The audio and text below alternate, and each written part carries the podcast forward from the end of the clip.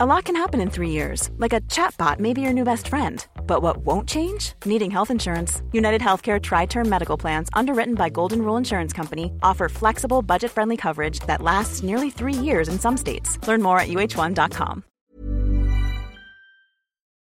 Bonjour à tous et bienvenue sur Positron, l'émission qui vous fait un zapping de bons plans tellement excellent que vous n'aurez plus jamais le temps de vous ennuyer.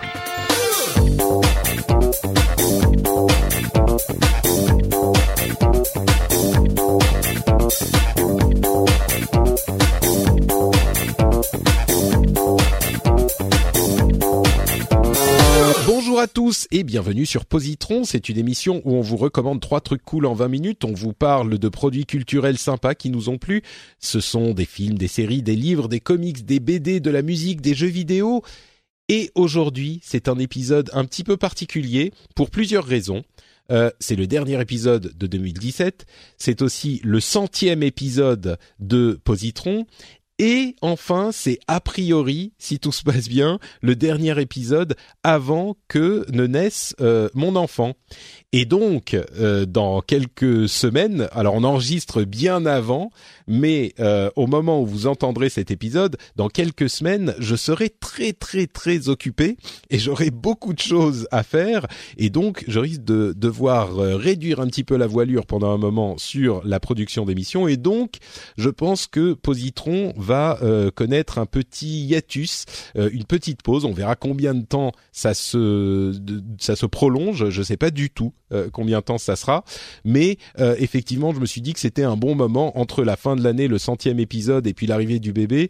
Je me suis dit c'était un bon moment pour faire une petite pause, euh, se rafraîchir un petit peu les idées.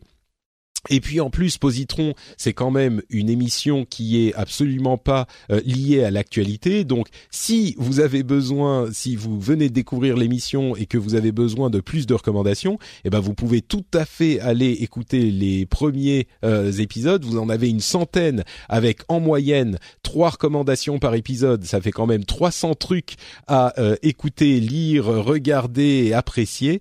Donc voilà, pour le moment, on va dire la première saison de Positron s'interrompt avec ce centième épisode. Euh, et j'espère que vous me pardonnerez cette euh, cette petite interruption mais bon voilà comme je le dis il y a quand même euh, d'autres priorités qui risquent de commencer à s'immiscer dans ma vie. Et évidemment je n'arrête pas les podcasts hein, c'est juste que je dois faire certains choix dans les productions comme je suis tout seul à produire tout ça. Et on va voir comment ça se passera une fois que les choses seront un petit peu plus sur les rails. Euh, et, et, donc, voilà pour la petite présentation. On a quand même un épisode à faire euh, avant de se quitter. Et pour m'accompagner dans cet épisode, j'ai, comme je le disais dans le premier épisode de la session, le jeune et le vieux. Euh, le vieux, c'est celui qui est déjà papa. C'est Pascal, euh, qui connaît bien toutes ces, ces, aventures, qui a dû réduire la voilure lui aussi depuis. Quelle lucidité, cher Patrick. Quelle vision. N'est-ce pas? Tu vois, je prépare non, Tu as raison, tu as raison. C'est bien d'anticiper je, je, pense effectivement que ça sera nécessaire au moins sur euh, sur les débuts. Euh, ça va T'es en forme, Pascal? Euh, Impec. Euh, j'ai hâte que ça soit Noël. Et puis dans moins d'un mois maintenant, enfin dans un mois à peu près, sort le nouveau Dragon Ball Z sur PS4 et j'ai précommandé ça à Noël. J'attends avec impatience. Très bien, très bien. Et toi, Disque, comment ça va le, le jeune, le YouTuber, plein de dynamisme? Eh ben écoute, ça va, hein, parce que c'est bien sympa de faire des mômes, mais bon, hein, faut faire des podcasts aussi à un moment donné. Bon. c'est bien marrant ces histoires de gamins, mais euh, hein, ça concerne pas tout le hein. monde. Les ah. couches, les couches et faire ses premières dents, c'est sympa 5 minutes, mais bon. 5 minutes, tu as exactement dit. C'est sympa 5 minutes, c'est exactement ça. et quand ça dure toute la nuit, comme certains en ont eu l'expérience il y a pas si longtemps, euh, c'est tout de suite moins sympa. Bon, écoute, je, je, vais, je vais dire un truc, Pascal. Moi, en fait, j'ai la solution parfaite pour régler tous les problèmes euh, que tout le monde peut avoir avec ses bébés. J'achète, j'achète. Ouais. C'est un eh ben, baillon. Je sais pas ce que c'est, mais j'achète. non, ce n'est pas un baillon hard disk. C'est un livre, tout simplement, qui a tous les secrets euh, de l'éducation pour les bébés. Ce livre s'appelle Bringing Up Bébé et je pense qu'il n'est disponible qu'en anglais, donc c'est un petit peu particulier pour le recommander dans une émission en français, mais euh, ça vaut vraiment le coup parce que euh, c'est un livre que j'ai trouvé ah, que j'ai trouvé hyper hyper intéressant pour de nombreuses raisons. Euh, ah, mais en fait, il est disponible en français. Je, me trompe. Ça s'appelle euh, Bébé Made in France. Quels sont les secrets de notre éducation C'est édité chez Flammarion en 2013. Euh, et c'est un, un, livre absolument magique que j'ai lu il y a quelques mois euh, quand j'ai appris que qu'on était enceint qu'on était enceinte, que ma femme était enceinte.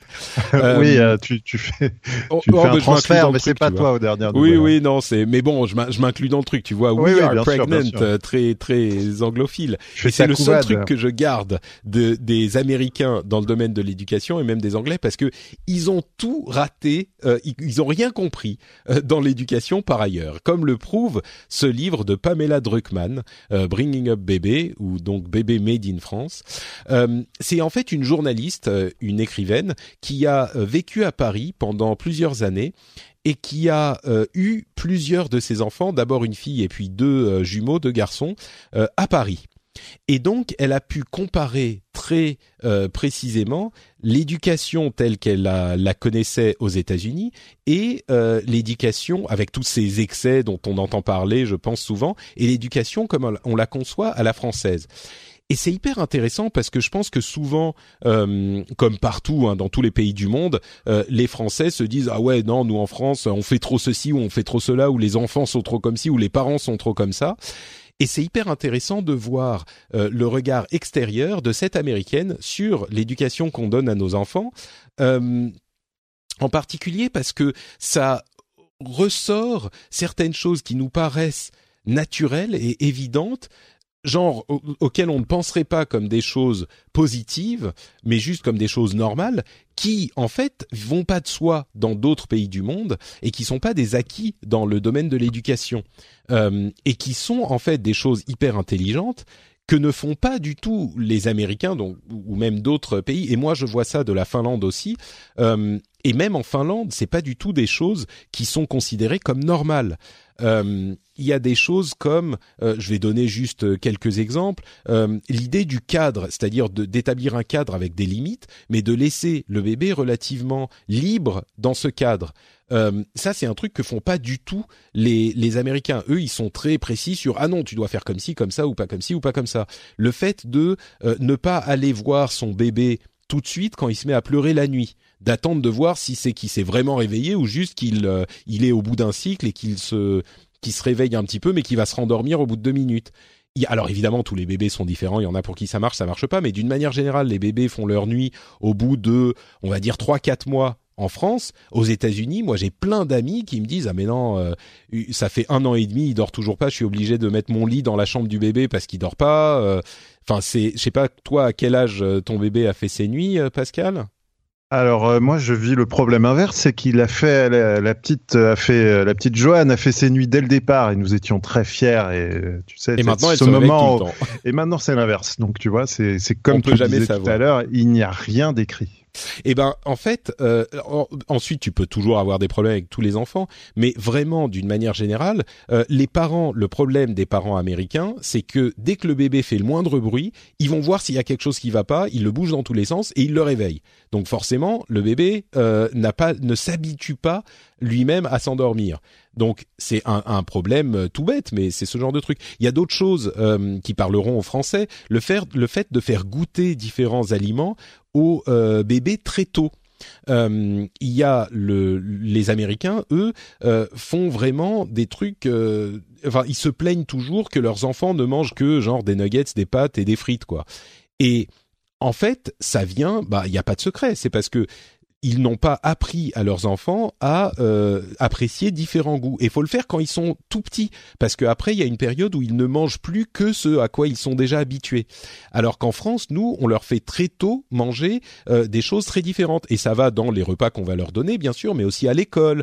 Euh, et, et, pourtant, je suis le premier à me plaindre de ma cantine de l'époque, et les choses ont changé depuis, j'imagine, mais il n'empêche qu'on a des menus très variés, etc. Enfin bref, je vais pas vous refaire tout le livre ici, mais c'est hyper intéressant parce que euh, si vous avez un enfant en bas âge ou si vous avez euh, vous attendez un enfant, je je comprends que euh, ça s'adresse à une partie de la population relativement limitée, mais c'est ça, ça, vous même si vous êtes français, ça vous pointe du doigt et ça vous met un coup de projecteur sur les choses qu'on fait bien. Alors d'une part, moi qui suis hors de mon élément en Finlande et qui parle beaucoup à des Américains, ça c'est une sorte de petite fierté parce qu'elle dit parfois allez les Français ils font ça bien en fait et j'ai compris ça qu'au bout d'un moment. Donc je suis genre ouais on est super bon machin.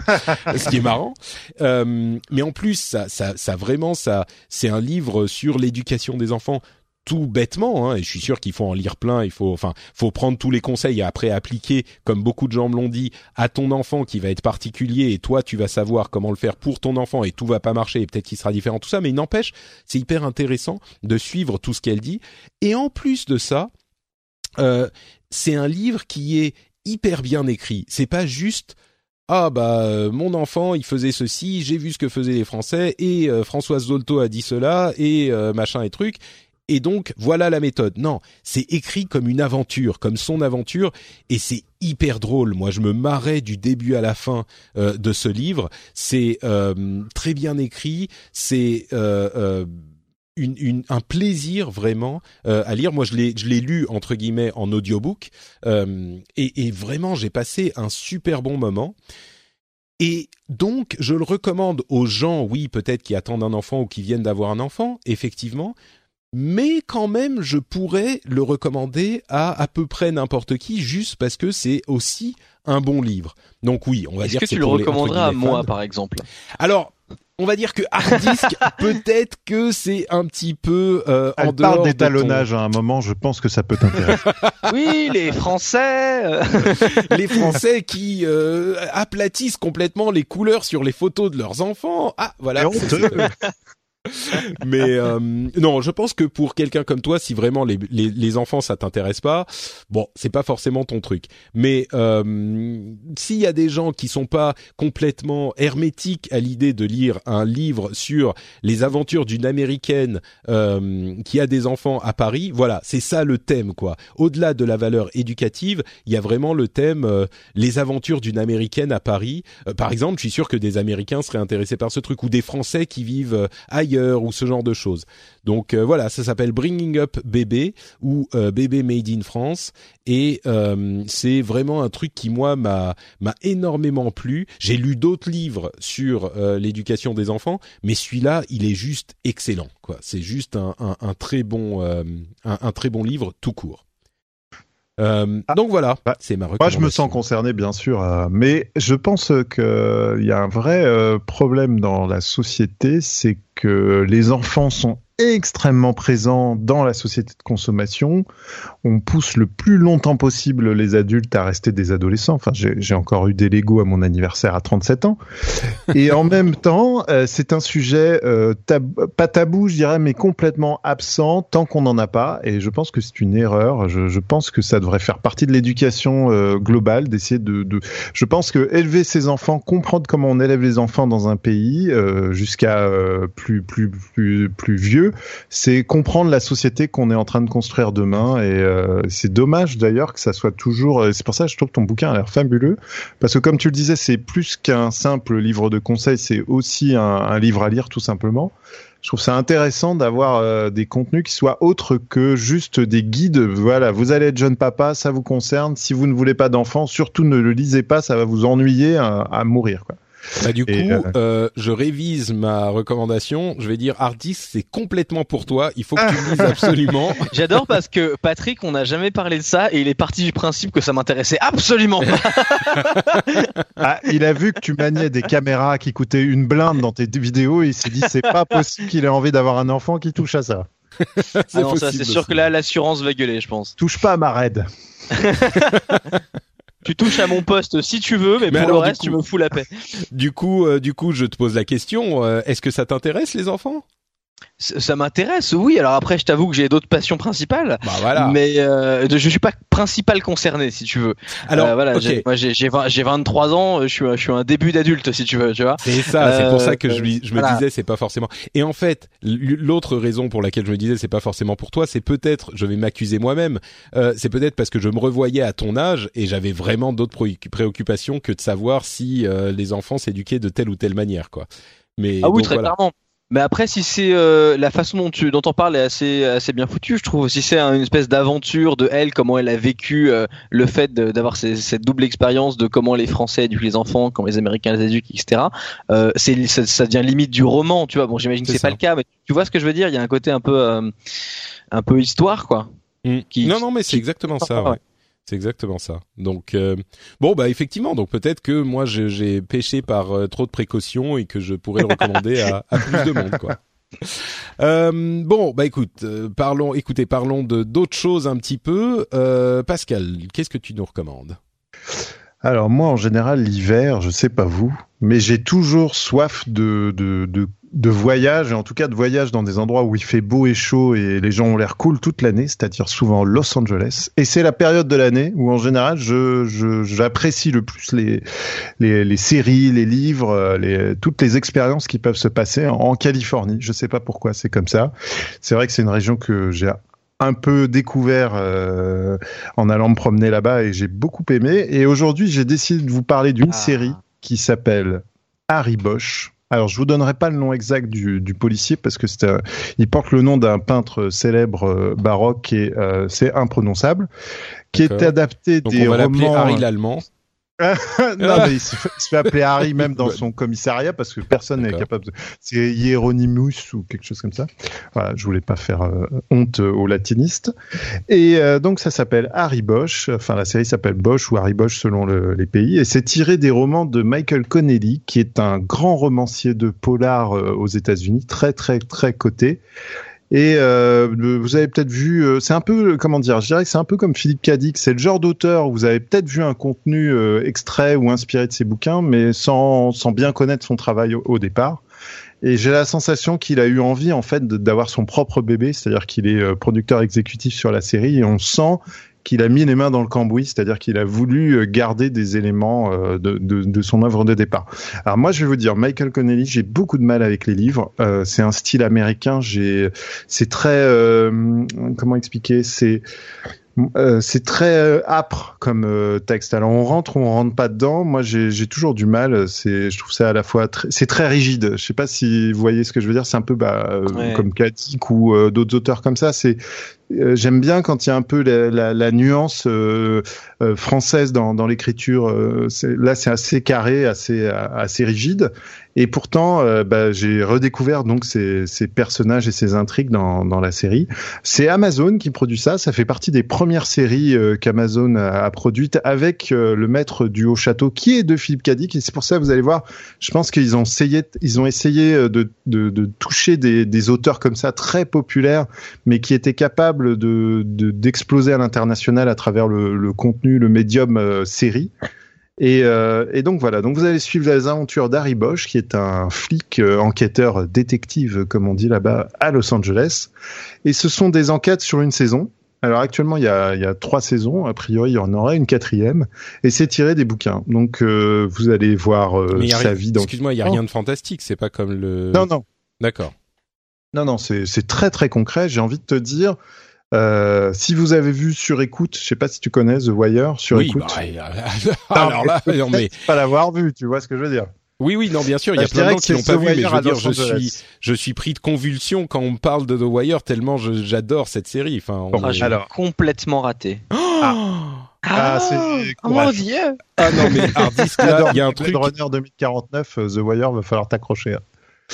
Non, mais C'est c'est fabuleux The Wire, mais il faut, il faut tenir le rythme, quoi. Mais C'est un incroyable. petit peu, mais enfin, tu vois, c'est c'est faut faut rentrer dedans.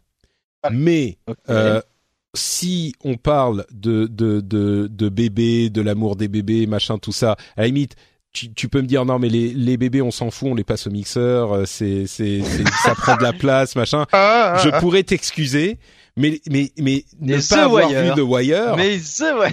ah ouais non mais c'est c'est c'est important de connaître The Wire quand tu es quand tu apprécies le média euh, vidéo. Donc il y a deux séries non, non, mais je, qui sont je suis sûr que c'est très bien. qui sont fantastiques. parler, mais- C'est The Wire et Friday Night Lights. Ah, Et- Attends, c'est quoi Friday Night Lights en français? Ça c'est c'est- ça s'est traduit comment? Tu connais pas Friday La Night Lights soirée de vendredi. de- La soirée lumineuse du vendredi. En français, ils ont traduit ça comment qu'en anglais, ça me Euh, dit. rien. alors écoute, je sais, je sais pas du Ah. tout, mais je suis même pas sûr. Je sais pas euh, euh, comment ça s'appelle en français, mais c'est une série sur un, un alors. Excuse-moi, je hijack ta, ta, ta- Non, c'est pas grave, au contraire.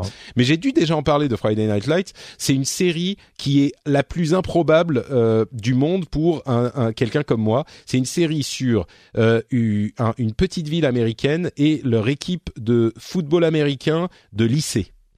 D'accord. Et tu vois, déjà, tu dis ça, quoi.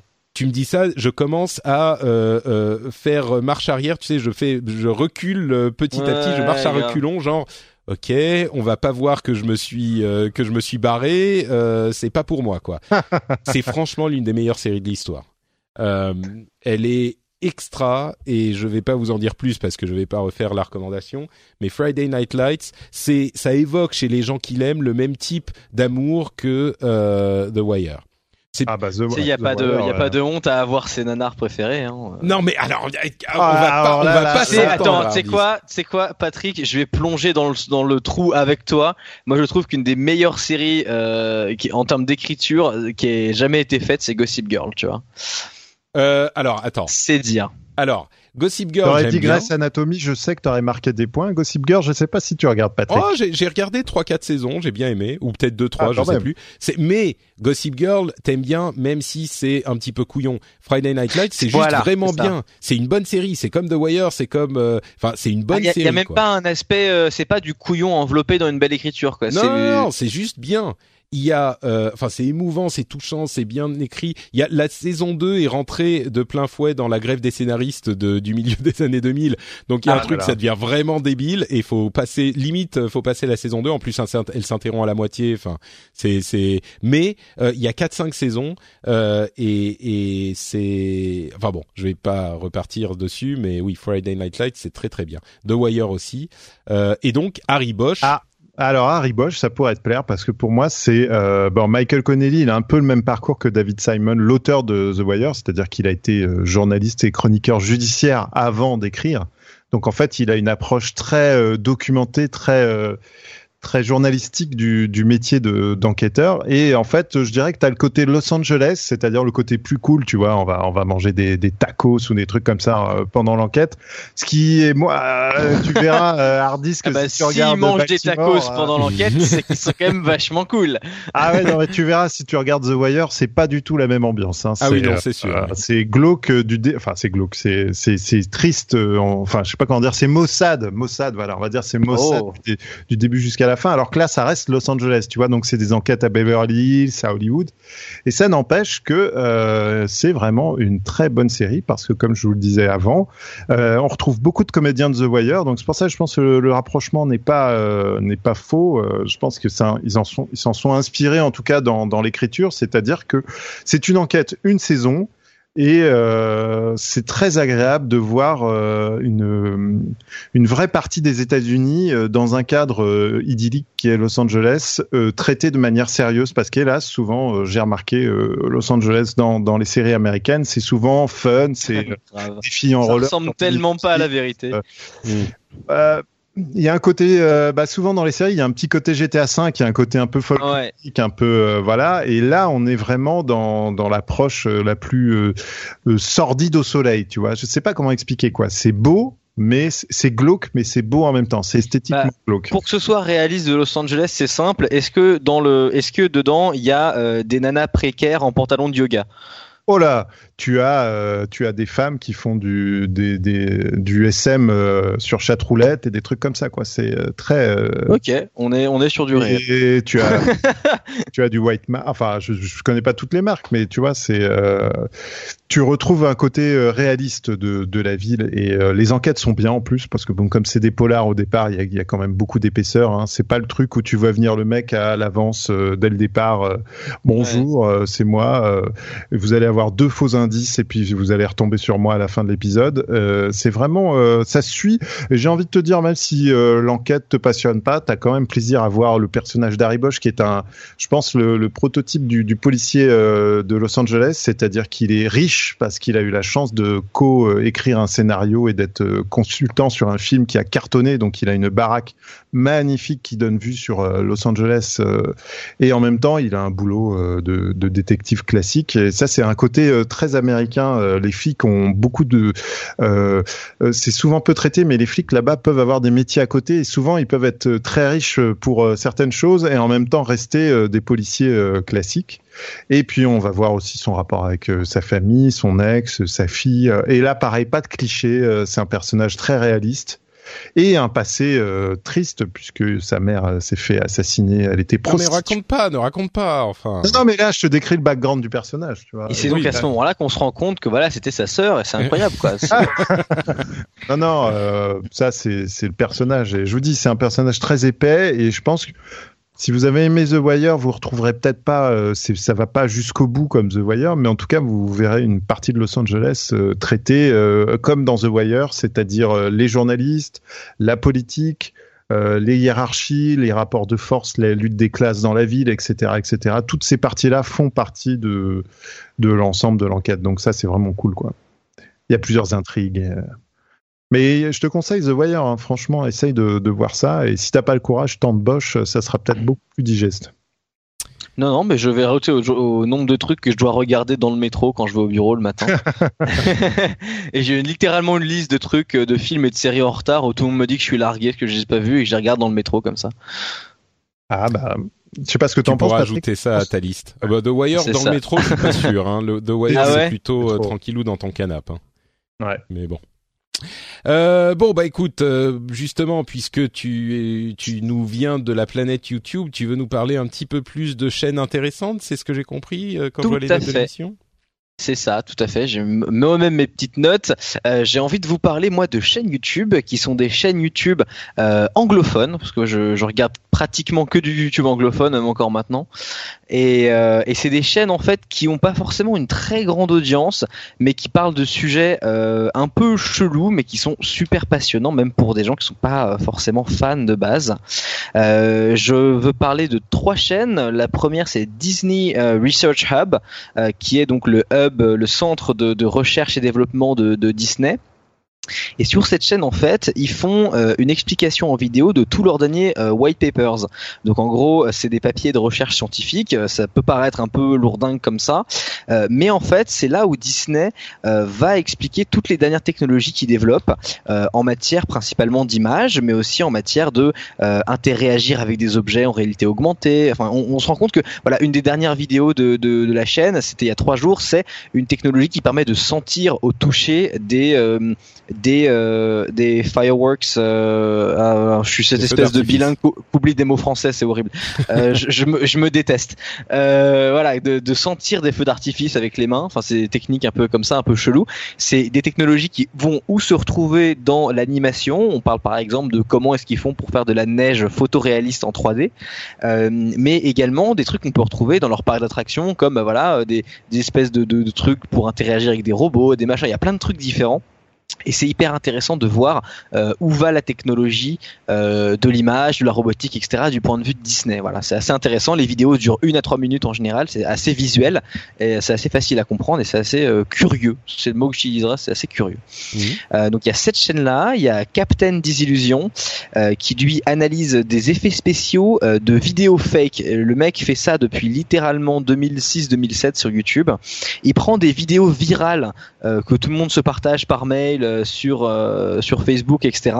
Et il les démonte une par une tous de manière assez bien foutue. Il va même jusqu'à s'intégrer dans les vidéos parfois. et puis il va te montrer comment est-ce qu'ils ont truqué des vidéos où tu as quelqu'un qui va par exemple taper une balle de baseball à l'infini pendant 25 coups parfaitement, ou des, des, vidéos virales que même nous on a pu voir tourner à l'époque et c'est super intéressant parce que c'est vraiment très bien foutu, il va vraiment en profondeur. Et moi, ça voilà, ça m'amuse beaucoup de regarder ça. Et puis un petit dernier que j'ai découvert sur, Captain Disillusion. Euh, est-ce qu'il a déjà fait le coup de prouver qu'une vraie vidéo était fausse? Genre prendre une vidéo qui existait qui, qui était réelle et de dire ah mais regardez bien sûr là quand on a euh, quand on a ça ici et ça là ça montre bien que c'est une tu sais moi je je je pars là-dessus euh, automatiquement parce que je, parle beaucoup de politique, euh, notamment dans mon émission de Phileas Club en anglais. Et, euh, et on a euh, aujourd'hui, on vit dans un monde où personne ne croit à rien et où on peut mm. euh, faire du de, de, quelque chose de de vrai, on peut en faire un mensonge et vice versa. Et du coup, tout de suite, mm-hmm. quand tu me parles de ça, moi, je pars dans le dans l'autre sens où là on se dit ah bah oui ça va nous apprendre à bien euh, à bien voir quelles vidéos sont vraies et quelles vidéos sont fausses et donc je me dis est-ce que on peut ces univers sont pas tellement mélangés qu'on pourrait pas euh, dire ah bah oui mais regarde écoute euh. le, le bonhomme est assez rigolo ça se voit quand vous regardez rapidement la chaîne et je pense que c'est pas impossible qu'il ait fait un 1er avril ou une connerie dans le genre avec une vraie vidéo où il a lui-même rajouté des conneries dedans qui débunk lui-même. Ce serait non ou alors juste une juste une vraie vidéo. Tu vois moi soit oui, ou juste une, vraie vidéo, juste une vraie vidéo ouais. enfin bon bref. C'est pas impossible pour l'interruption non non non mais t'as bien fait. C'est pas impossible. Et puis la dernière qui est un petit dernier que j'ai découvert il y a pas si longtemps et je me suis tapé la chaîne entière c'est Austin McConnell qui est un jeune réalisateur euh, qui est typique le petit mec euh, qui fait ses petits courts métrages dans des festivals, etc. Et puis il s'est intéressé à YouTube et à ce qu'il pouvait faire dessus. Il parle donc de réalisation vidéo, mais pas que. Il fait aussi des vidéos humoristiques et super bien rythmées. Vraiment, il se passe un truc toutes les secondes. Notamment une qui s'appelle Que faire si votre parachute ne s'ouvre pas, qui était en top de Reddit il y a quelques jours encore. Il a fait plein de petites vidéos à la con comme ça. Donc c'est assez compliqué de décrire le thème de sa chaîne parce que de base le mec c'est un jeune réal mais en même temps il te fait des petits concepts si tu veux comme ça qui sont tous différents les uns des autres euh, qui sont très courts et très rythmés et très très bien foutus et moi j'accroche beaucoup. Ah bah dis-moi, ça fait de de quoi euh, s'alimenter effectivement. Donc trois chaînes YouTube pour le prix d'une. Euh, très très bien, c'est des chaînes. Alors c'est en anglais, mais ça a l'air quand même assez sympathique. Donc merci beaucoup pour ces recommandations hard disk. Et ça nous amène à la fin de cet épisode qui conclut un petit peu la saison de Positron avec ce centième épisode. Euh, je suis un petit peu ému, mais en même temps un petit peu fatigué, je vous avoue. Euh, donc on va arriver à la fin et euh, avant, enfin, je, je dis euh, c'est la fin, mais je continue les autres podcasts quand même. Donc, euh, et, et Position, Positron reviendra un moment. Mais je veux dire, bref, voilà, c'est l'épisode 100.